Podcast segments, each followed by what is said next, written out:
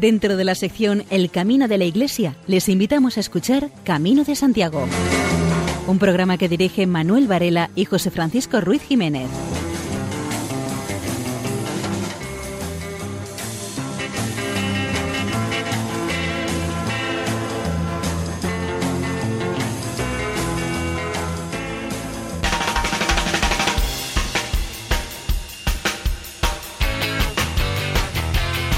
Iniciamos una noche más nuestra peregrinación nocturna a través de las ondas, muy honrados en compañía de todos ustedes. Esperamos a lo largo de los próximos 55 minutos ofrecerles un programa que sea de su agrado.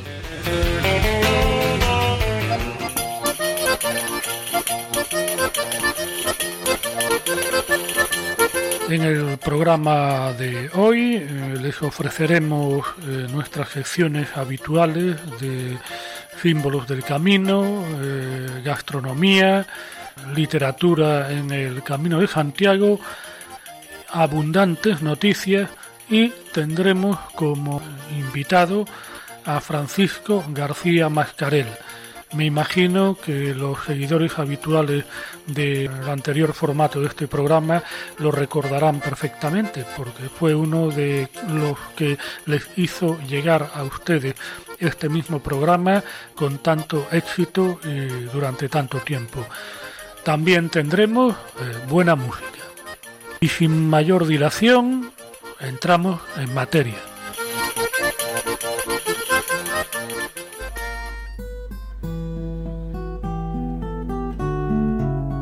El gran camino iluminado. Esta cantiga tenue como el ósculo de lluvia, lluvia gris y leve sobre la piedra de la basílica, sonora como el rumor del aire entre los brazos rudos del castaño, alada como el crucero solo en su oración plantada sobre el polvo. Esta cantiga rubia, de puro corazón, a todo el aiméric del gran camino. Bienvenido eres peregrino si tu mochila se va vaciando de cosas y en tu corazón no sabes dónde almacenar tantas emociones. Te damos la bienvenida, peregrino, que vas con tu mochila llena de emociones y que vas dejando a cada paso que das por el camino. Pero no es en la mochila que llevamos colgada a la espalda con nuestras pequeñas pertenencias. Esa mochila no va a variar de peso durante todo el camino.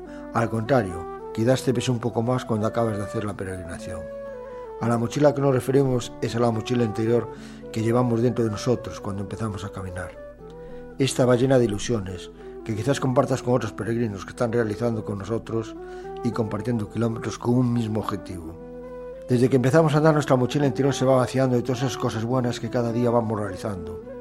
El apoyo a los demás, cuidar y amar el camino que otros han marcado para nosotros para que no tengamos opción de perdernos en él. Poco a poco vamos percibiendo todas esas cosas bonitas y a veces insignificantes que cada día Dios va poniendo en el camino para que podamos hablar con Él.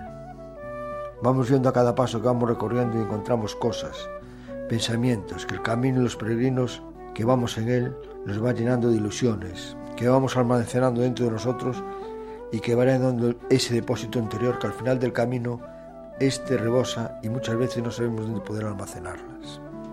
No nos debemos de cerrar a todas esas cosas que vamos viendo en el camino. Esa es la forma que Cristo nos va poniendo en nuestro camino para poder relacionarse con nosotros. No deberíamos de ponernos una vez en los ojos o tapones en los oídos y no cerrarnos en nosotros mismos para no ver todo lo que nos está pasando a nuestro alrededor. No debemos de tener miedo de cargar mochilas por temor a que rompan. No os preocupéis, este es muy difícil de que se rompa. La mejor manera de hacer un amigo es serlo. No es amigo mío el que me compadece, sino el que me socorre. Escuchamos de fondo el tema Lunasa del grupo francés Aislin.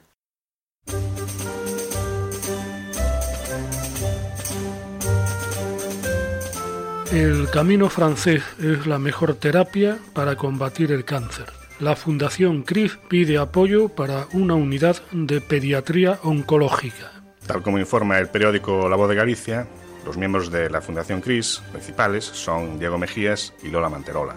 Y esta fundación centra su actividad en la lucha contra el cáncer, porque son conscientes de la repercusión que tiene el camino francés, utilizan esta ruta jacobea para llamar la atención de la gente y por ello desde hace varios años organizan peregrinaciones, siempre centradas en presentar alguna cuestión relativa a su proyecto. El recorrido habitual que completan pues, es el tramo gallego de la ruta. Lo habitual es que comience poca gente para ir sumando participantes a medida que se acercan a Santiago y la gente dispone de días libres para sumarse también al proyecto. Esta campaña de este año comenzaron cuatro, pero según se fueron sumando peregrinos llegaron a la decena. Y decidieron este año centrar sus esfuerzos en reclamar la apertura de una unidad pediátrica oncológica en el Hospital Madrileño de La Paz. Para ello solicitan a la gente que se encuentran en el camino que se hagan socios de la Fundación o realicen donaciones. Los participantes en esta iniciativa no solo encuentran apoyo en los peregrinos, también cuentan con el respaldo de negocios, especialmente albergues, que colaboran con ellos desde la primera vez que decidieron peregrinar para luchar contra esta enfermedad. El objetivo principal es el de recaudar fondos y concienciar a la gente de la importancia de colaborar para contribuir a la erradicación del cáncer. Pero en las mochilas que llevan los peregrinos no faltan numerosos deseos de personas que le solicitan alguna gracia especial al apóstol.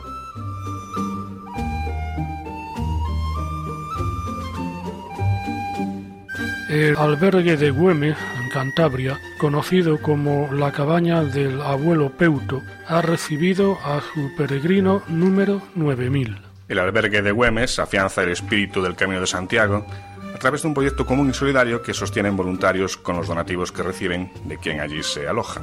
Alex Merino, barcelonés de 22 años, no podía imaginar cuando comenzó su primer camino de Santiago que pasaría a formar parte del Salón de la Fama del albergue de Güemes, máxime sin tener conocimiento previo de su existencia, porque fue un compañero en la propia ruta el que le reveló que había este alojamiento, conocido por su exquisita hospitalidad y cuidadas instalaciones. Este compañero de ruta se llama Manuel Moreno y es un ibicenco de 19 años que se cuelga por segunda vez la mochila sobre los hombros para recorrer el Camino del Norte. Para Manuel Moreno, hacer el camino supone una vuelta atrás, un estilo de vida caracterizado por ayudar a los demás sin esperar nada a cambio, algo que en las sociedades modernas no existe apenas. La idea del albergue de Güemes surgió hace 33 años de la mano del párroco Ernesto Bustio, que puso su casa familiar a disposición de un grupo de ciudadanos para, en conjunto, construir y adaptar nuevas infraestructuras sobre un terreno de 4.000 metros cuadrados, con el objetivo de desarrollar un método de atención cercano al peregrino y de acoger actividades sociales. El albergue cuenta con ermita, una biblioteca y la denominada sala magna, donde cada día, antes de la cena, los encargados del albergue reúnen a los nuevos peregrinos para explicarles la historia de esta cabaña del abuelo Peuto.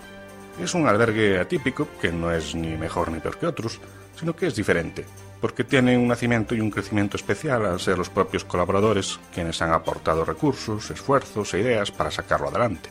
En total son unos 50 voluntarios quienes durante todos los días del año se encargan de cuidar gratuitamente el refugio haciendo labores de mantenimiento, limpieza, cocina y sobre todo de atención a los huéspedes para que se sientan como en casa. Esta manera característica de proceder, el boca a boca y las redes sociales, han colocado al albergue de Güemes entre uno de los hospedajes favoritos de la comunidad internacional de peregrinos del Camino de Santiago.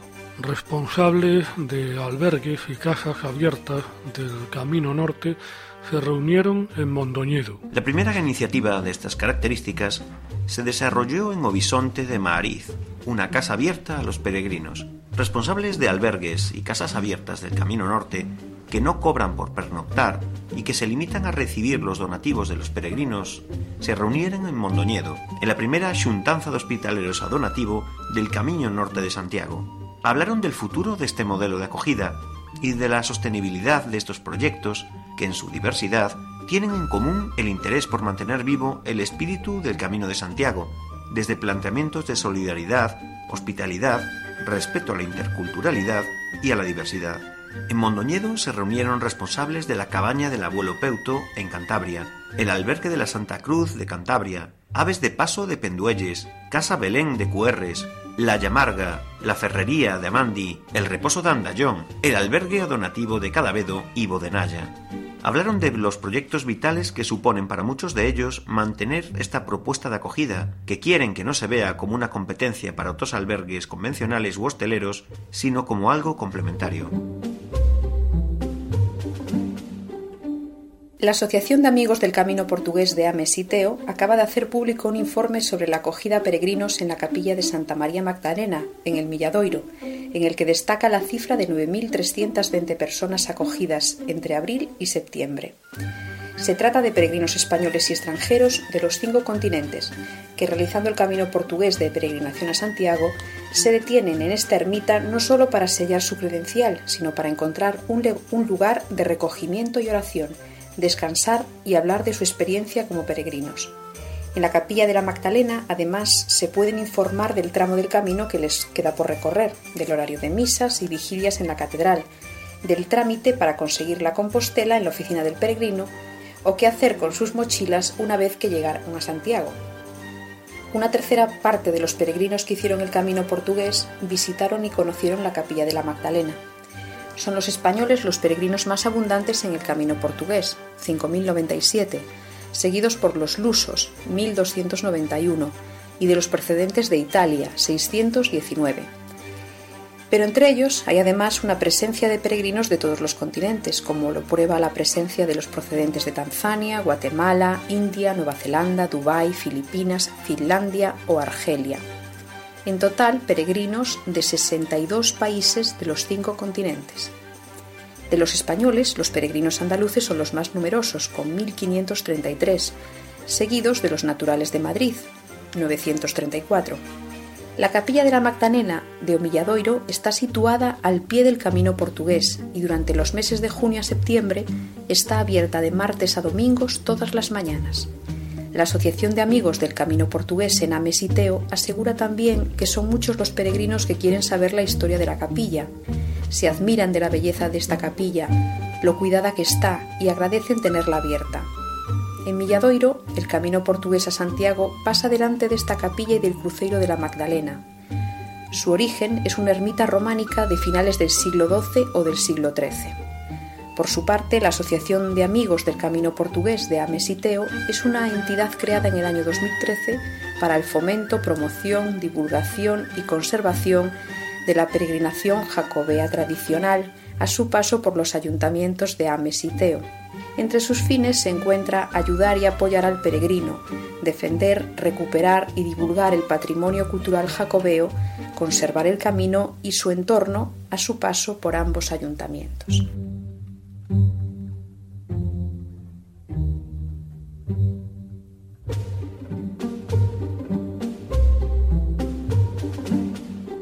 Escucharemos a continuación un tema de jazz recientemente publicado, con base en el clásico El día que me quieras. Es, como diría mi hermano, música de ascensor, pero con muy buen gusto, interpretada por Abe Raba de Trío, con acompañamiento de la Real Filarmonía de Galicia.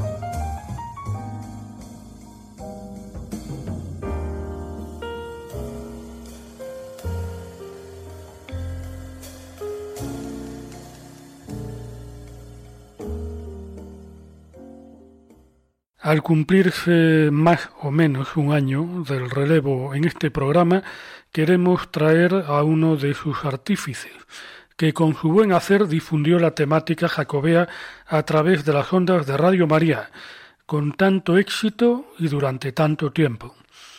En una espléndida y luminosa tarde madrileña de septiembre, Francisco García Mascarel nos ofrecía su valioso testimonio nos explica cómo comenzó su relación con el Camino de Santiago. El Camino de Santiago me lo encontré un poco por casualidad en mi vida, o sea, después de conocerlo quizás por, estudios de, historia, de lo que se estudiaba entonces en la EGB, tuve la oportunidad de conocerlo un poco más cuando yo era un chaval, vivía entonces en, en un pueblo de Murcia, en Lorca, era miembro de la OGE, de la Organización Juvenil Española, y recuerdo que se hacían peregrinaciones coincidiendo con los años santos a Santiago de Compostela, y en el año 76 hubo una de ellas, aunque yo al final no pude asistir, pero me quedó un poco esa imagen de un chaval de 13 años y esa idea de ir a, Santiago de Compostela que no pude, no se pudo concretizar, concretar ese año.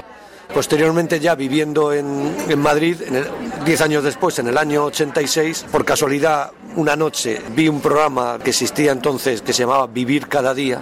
En aquella misión estaba dedicado al Camino de Santiago eso encendió una lucecita o se reencendió esa idea que había tenido unos años antes y empecé a buscar un poco documentación sobre el camino de Santiago y la viabilidad de poder, valga la redundancia, caminarlo. Y así, entre otros libros, me encontré con la guía del párroco del cura del Cebreiro de don Elías Baliña, que había sido editada unos años antes por el Ministerio de Información y Turismo y que ese año 86 o el 85 reeditó la editorial Everest como guía práctica para peregrinar a Compostela.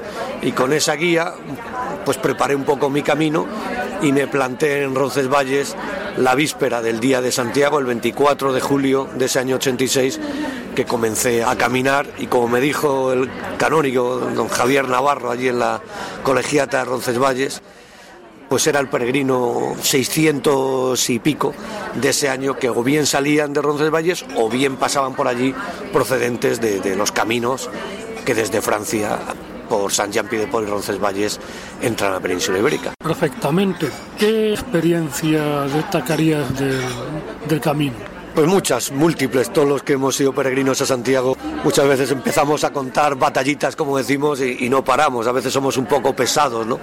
O solo nos comprenden los que también han tenido esa experiencia, pero bueno, aquel primer camino lógicamente fue especial, aunque luego siguieron otros, eh, eh, pues la experiencia de caminar solo, de conocer gente, de descubrir paisajes nuevos, de la hospitalidad recibida en, muchas ciudades, en muchos pueblos. Estamos hablando de casi hace 30 años, 29 años en concreto, cuando el número de peregrinos era ínfimo comparado con hoy día.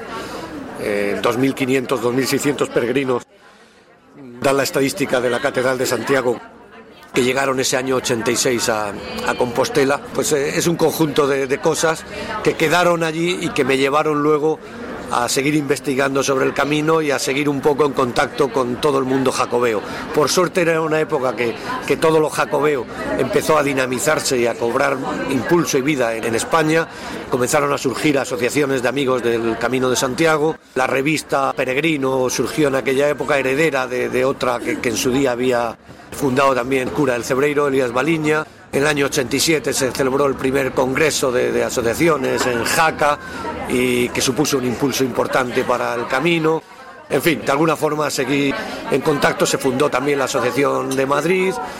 Unos años después pude incorporarme en los inicios del año 92 de lo que fue el movimiento, todavía por ser día pujante y existente de los hospitaleros voluntarios que atienden pues en, los albergues gratuitamente, pues en las vacaciones, como hace la gente a los peregrinos que a Santiago se dirigen.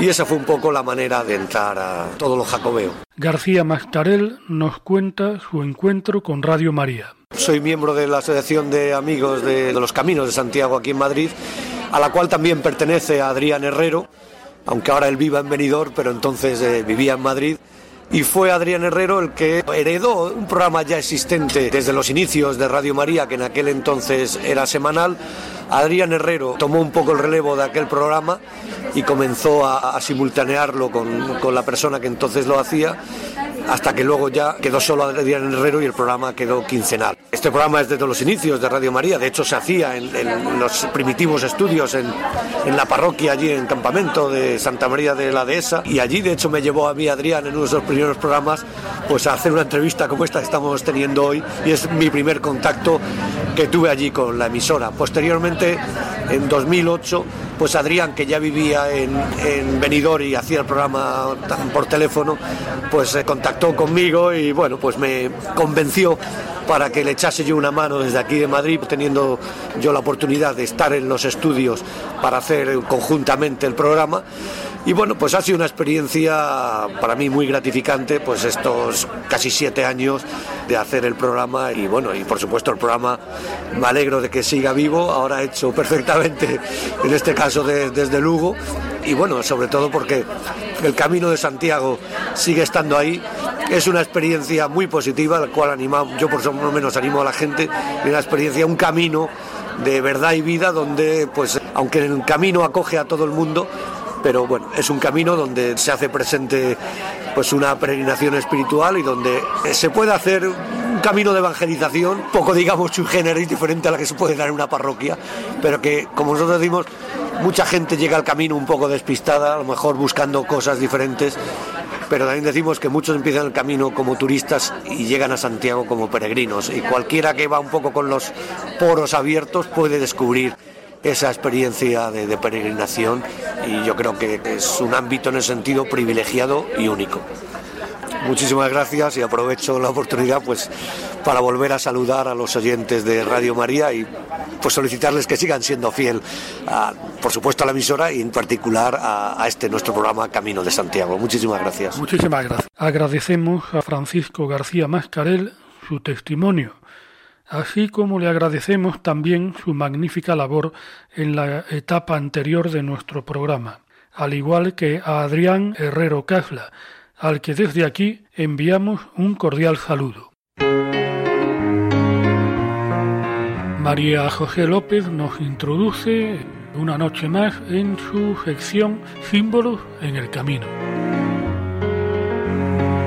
El morral es una especie de bolso saquito que los peregrinos portaban normalmente en la cintura para guardar el dinero con que financiaban su peregrinación a Santiago de Compostela. En el Códice Calistino se dice, no sin razón, los que vienen a visitar a los santos reciben en la iglesia el morral bendito. Cuando los enviamos con motivo de hacer penitencia al santuario de los santos, les damos un morral bendito según el rito eclesiástico, diciéndoles, en nombre de nuestro Señor Jesucristo, recibe este morral, hábito de tu peregrinación, para que castigado y enmendado te apresures en llegar a los pies de Santiago, a donde ansías llegar, y para que después de haber hecho el viaje vuelvas a nuestro lado con gozo, con la ayuda de Dios, que vive y reina por los siglos de los siglos. Amén. En cuanto al simbolismo que existe en torno a todos los elementos que componen el uniforme de los peregrinos medievales, en el caso del morral, tenía que ser un saquito estrecho, hecho de piel de una bestia muerta, siempre abierto por la boca, no atado con ataduras. El hecho de que el morral estuviera elaborado de cuero de bestia muerta podría significar que el peregrino debe mortificar su carne con hambre y con sed, con muchos ayunos, con frío y con esfuerzo, tal cual las penalidades que pasa una bestia que trabaja en el campo. Que el morral fuera pequeño y estrecho simbolizaba la necesidad de que el peregrino portase poco dinero durante su peregrinación, pues debía confiar en la misericordia y en la protección del Señor, que siempre cuida de que sus hijos tengan todo lo necesario para continuar su caminar. El hecho de que careciese de ataduras y siempre estuviese abierto por la boca significaría que el peregrino debe estar siempre preparado para dar y recibir. Por eso el saquito nunca debe cerrarse. Escuchamos de fondo el tema titulado Setting the Sails, Preparando las velas, del compositor estadounidense Mark Teixeira. Están ustedes en la sintonía de Radio María.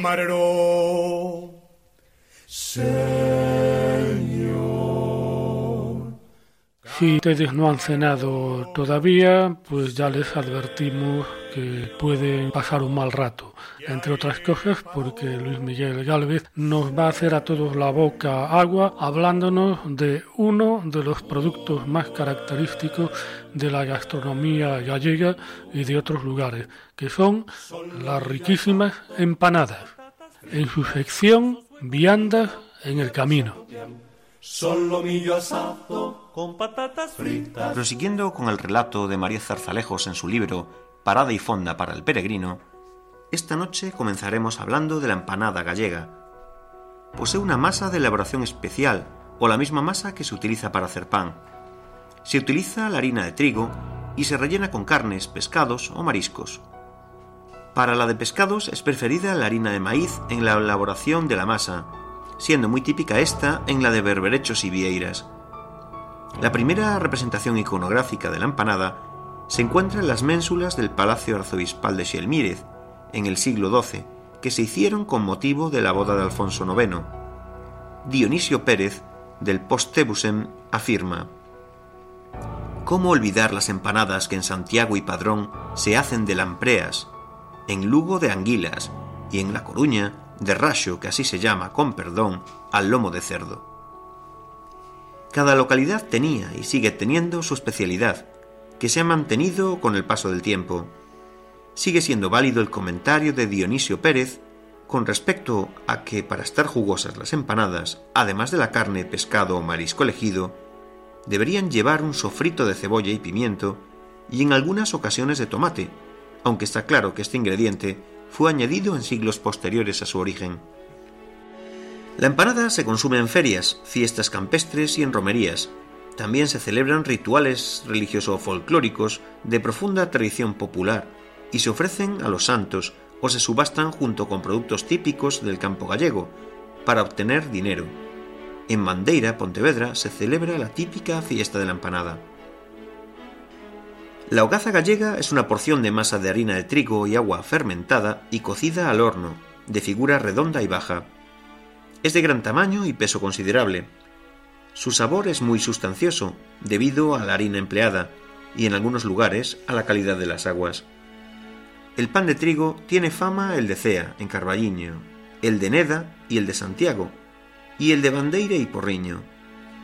En el siglo XVIII, la tierra de Bergantiños era considerada el granero de España. En concreto, la harina de trigo con la que se elabora el pan de Carballo era muy apreciada. La palabra hogaza procede del italiano focaccia y del latín focacius, pan cocido bajo las cenizas, ascuas, brasas o rescoldo del hogar. El pan de hogaza era pan de boda, pan de los días de fiesta, ya que entre la población rural el que más se consumía era el de centeno, al que se podía añadir trigo y la broa, pan de maíz con mezcla de centeno, quedando reservado el pan de trigo para los días solemnes.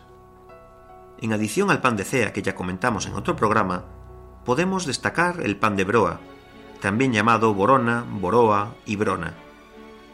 Se trata de una porción de masa de harina de maíz con mezcla de centeno y agua. Tiene forma semiesférica, algo achatada, y color oscuro, miga espesa y sabor intenso ligeramente ácido. Hay otras variedades, el oután, que es una borona más ancha que alta, y la petada de tamaño pequeño. En su origen en el siglo XVII, era conocido como pan de los pobres. En los años 40 de este siglo XX, todavía muchas familias campesinas lo consumían, y junto a las berzas y el mijo eran su dieta diaria. El mijo era llamado millo, de ahí que cuando se empezó a consumir el maíz, se le llamó de la misma manera. Se sigue comiendo, pero en zonas rurales muy delimitadas y para acompañar a comidas típicas como por ejemplo las sardinas asadas.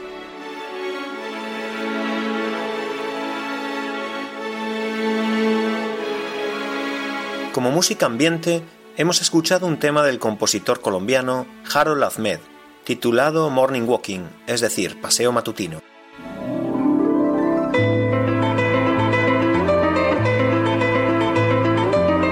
María José López nos hablará a continuación de la actualidad literaria del Camino de Santiago, en su sección Páginas en el Camino. La Posada del Séptimo Día de Juan Farias es un relato fantástico que parte de la oralidad. Un viejo profesor de filosofía ya retirado, de nombre ciríaco, cuenta la historia de la aparición de las ánimas en pena cada 25 de julio de los años jacobeos en la taberna de Suso, situada en la Sierra de la Loba, en Apobra.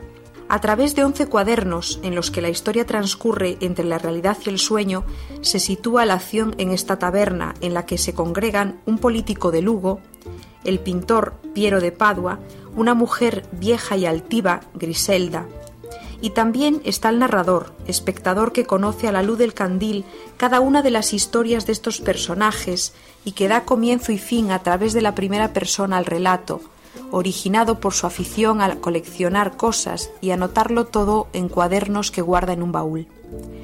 Todos los personajes, incluso el tabernero, su nieto tonto y la vieja que lo acompaña, fueron castigados a la peregrinación sin fin por emprender el camino con propósitos pecadores, dominados por la avaricia, la envidia, la venganza y la trampa, el vagar de estas ánimas en pena, la presencia de la taberna fantasma y la redención de la pena del posadero, castigado a ofrecer caridad, introducen el lector en un mundo que rodea el camino de Santiago y le transmiten el miedo que pervive en Ciríaco.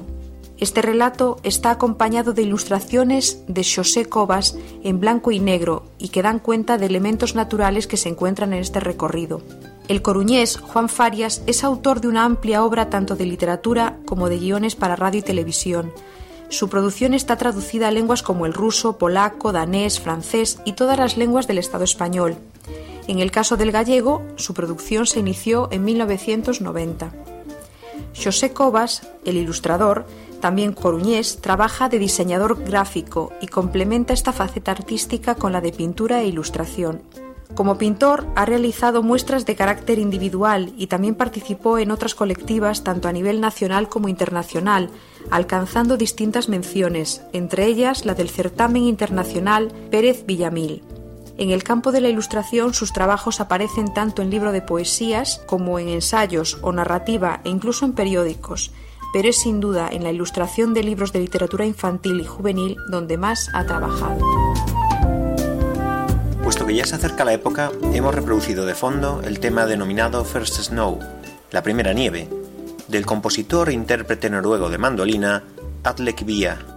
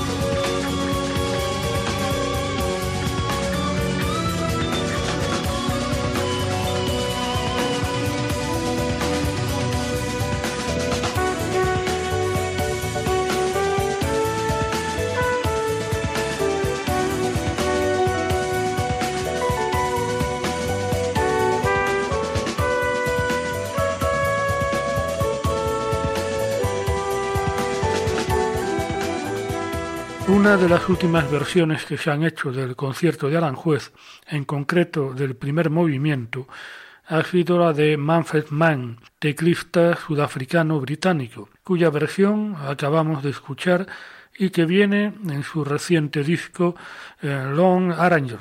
El autor original de la pieza musical es Joaquín Rodrigo, que la compuso en el mes de noviembre de 1940, por lo cual estamos celebrando el 75 aniversario de la obra. Pero si la radiamos en este programa es porque un peregrino, el sacerdote argentino Gerardo Daniel Ramos, ha comparado los tres movimientos del concierto de Aranjuez con las tres partes que tiene la peregrinación por el camino francés. Veamos lo que dice. Por alguna misteriosa razón, aunque la intuyo, mientras hacía el camino afloraba en mí el concierto de Aranjuez. Durante varios años estudié guitarra, tuve abuelos y vecinos gallegos, Leí autores, estudié arte y música de la península, tengo amigos españoles o en España, y tal vez un poco por todo esto la música ibérica me resulta familiar y movilizadora. En particular me da la impresión de que el concierto de Aranjuez describe muy bien los tres grandes momentos en que se puede dividir la peregrinación por el camino francés. La primera parte de este camino, la que va entre los Pirineos y Burgos, y tiene una impostación más bien física y exterior. Se caracteriza por su dificultad, muchas subidas y bajadas, clima frío y hasta nieve hasta avanzada la primavera. Como se trata de los primeros días, el esfuerzo viene acompañado de entusiasmo y osadía. Esta primera parte del camino se corresponde con una etapa de la vida, la juventud, que es un tiempo de entusiasmo, pero también de abnegación y purificación. Importa sobre todo el cuerpo.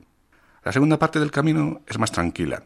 Eh, sería entre Burgos y la Cruz de Hierro, momento emblemático de la peregrinación. Se trata de la meseta castellana, donde parecería no haber nada nuevo bajo el sol. Es por esto que hay peregrinos que cogen el autobús. Aquí el desafío es más bien psicológico. La vida también tiene periodos de relativa aridez. El paisaje ya no es tan ameno, es más desolado y seco, sin árboles. Así como en el primer tramo primaron los días nublados y con lluvia, aquí hubo una luminosidad serena. Esta segunda parte del camino tendría su correspondencia con otra etapa de la vida, la adultez, donde se va teniendo más luz, donde cobra importancia peculiar la mente, pero donde puede llegar a primar la inercia de la vida o la autosuficiencia. Esto supondría un cierto riesgo de estancamiento. Para Gerardo Daniel, todo esto queda bien reflejado en el segundo movimiento del concierto de Aranjuez, que escuchamos en versión de Carlos Núñez.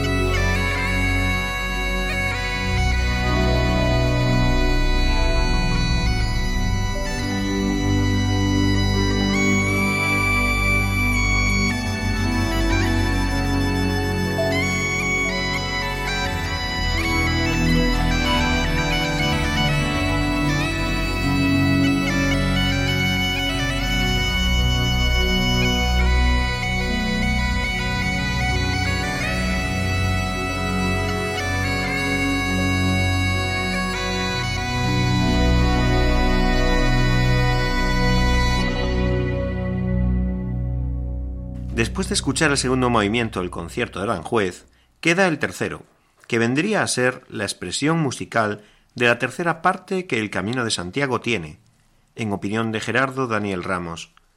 Es el tramo que va de la Cruz de Hierro a Compostela. Junto a la Cruz del Hierro se suele depositar una piedra simbólica, expresión de lo que se quiere dejar. En esta parte final, el camino adquiere un tono más bien espiritual. Se conjugan diferentes geografías y paisajes. Es más lluvioso, la vegetación se vuelve mucho más hermosa y exuberante, hay subidas y bajadas como en Navarra, pero el peregrino ya está entrenado y se va llegando al destino. La tercera etapa se correspondería con la madurez, cuando todos los hilos de la trama tienden a converger y entrelazar un diseño a modo de don. Si al inicio prima el esfuerzo y la voluntad, aquí más bien el camino te va llevando. Aflora la vertiente decisivamente espiritual de la persona. Ya no se está tan atento a por dónde se camina o a cuestiones técnicas, pues más o menos van adquiriéndose, sino que más bien se intenta disfrutar el camino tal y como se presenta. Ya no se busca intencionalmente, sino que más bien se agradece y disfruta de lo que acontece. Todo esto tiene su traducción musical en el tercer movimiento del concierto de Aranjuez, que pasamos a escuchar. La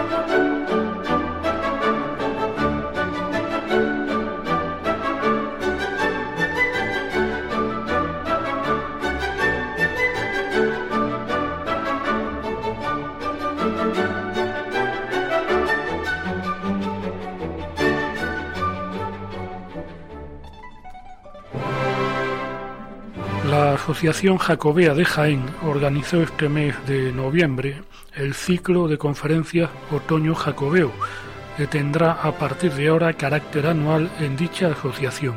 La primera conferencia fue el 6 de noviembre, en la Sala de Cultura de la Diputación de Jaén. La dio Miguel Mesa Molinos y tuvo como título El Camino de Santiago por el Camino de Invierno. El presidente provincial de UNICEF contó sus experiencias en un camino aún desconocido para bastantes peregrinos. Y la segunda conferencia fue el 20 de noviembre. En esta ocasión el conferenciante fue Cayetano Martínez, secretario de la Asociación de Amigos del Camino de Santiago, Sevilla, Vía de la Plata. La charla se titulaba Espiritualidad medieval en el camino actual. Martínez habló de la evolución del Camino de Santiago en el tema de la espiritualidad, de sus inicios cristianos que lo han caracterizado hasta la actualidad. Hay toda una serie de factores que han moldeado y también trataron de apropiarse de sus señas de identidad. En definitiva, hubo una transformación a la par que cambia la manera de ser del peregrino. Cayetano Martínez presentó las cuestiones que esta evolución suscita en el trasfondo emocional, espiritual y religioso del peregrino. Se acaba de lanzar una página web, shacopedia.com, que recopila prácticamente todo lo relacionado con el Camino de Santiago. Se basa en una obra en papel, la Gran Enciclopedia del Camino de Santiago, que ocupa varios tomos. Así que esto supone un paso más por hacer accesible todo lo relacionado con la cultura jacobea, pero a través de Internet. Al ser una enciclopedia interactiva, todos los amigos de la cultura jacobea pueden compartir su experiencia y conocimiento sobre el tema de forma rápida y sencilla, a través de un ordenador o de dispositivos móviles, que se trata de una obra colectiva que crece día a día con el esfuerzo de todos. La consulta a través de la Jacopedia es rápida, sencilla y se puede buscar un término específico o información más genérica. Hay además más de 2.000 fotografías, gráficos, ilustraciones y mapas. En la Jacopedia podemos conocer el origen y la historia jacobea de cada localidad por la que pasa el camino, desde ciudades a aldeas, así como los servicios que ofrecen al peregrino. En la Jacopedia se reúnen todos los caminos de Santiago, con su historia, ruta, peculiaridades, de modo que se pueden conocer individualmente de forma pormenorizada y hasta seguir a modo de peregrinación virtual. También aparecen personajes relacionados de una u otra forma con la historia jacobea, desde el propio apóstol Santiago hasta peregrinos históricos, reyes, nobles, guerreros, santos. Prácticamente todos aparecen en la Jacopedia.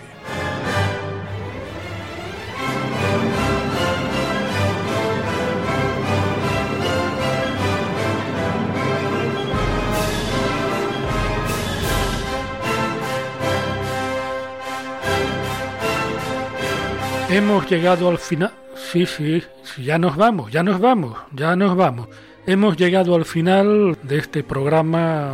Sí, hombre, nos vamos ya. Les agradecemos la atención y esperamos que dentro de 15 días podamos agradecerles también su presencia. Nos vamos. Buenas noches y feliz andadura.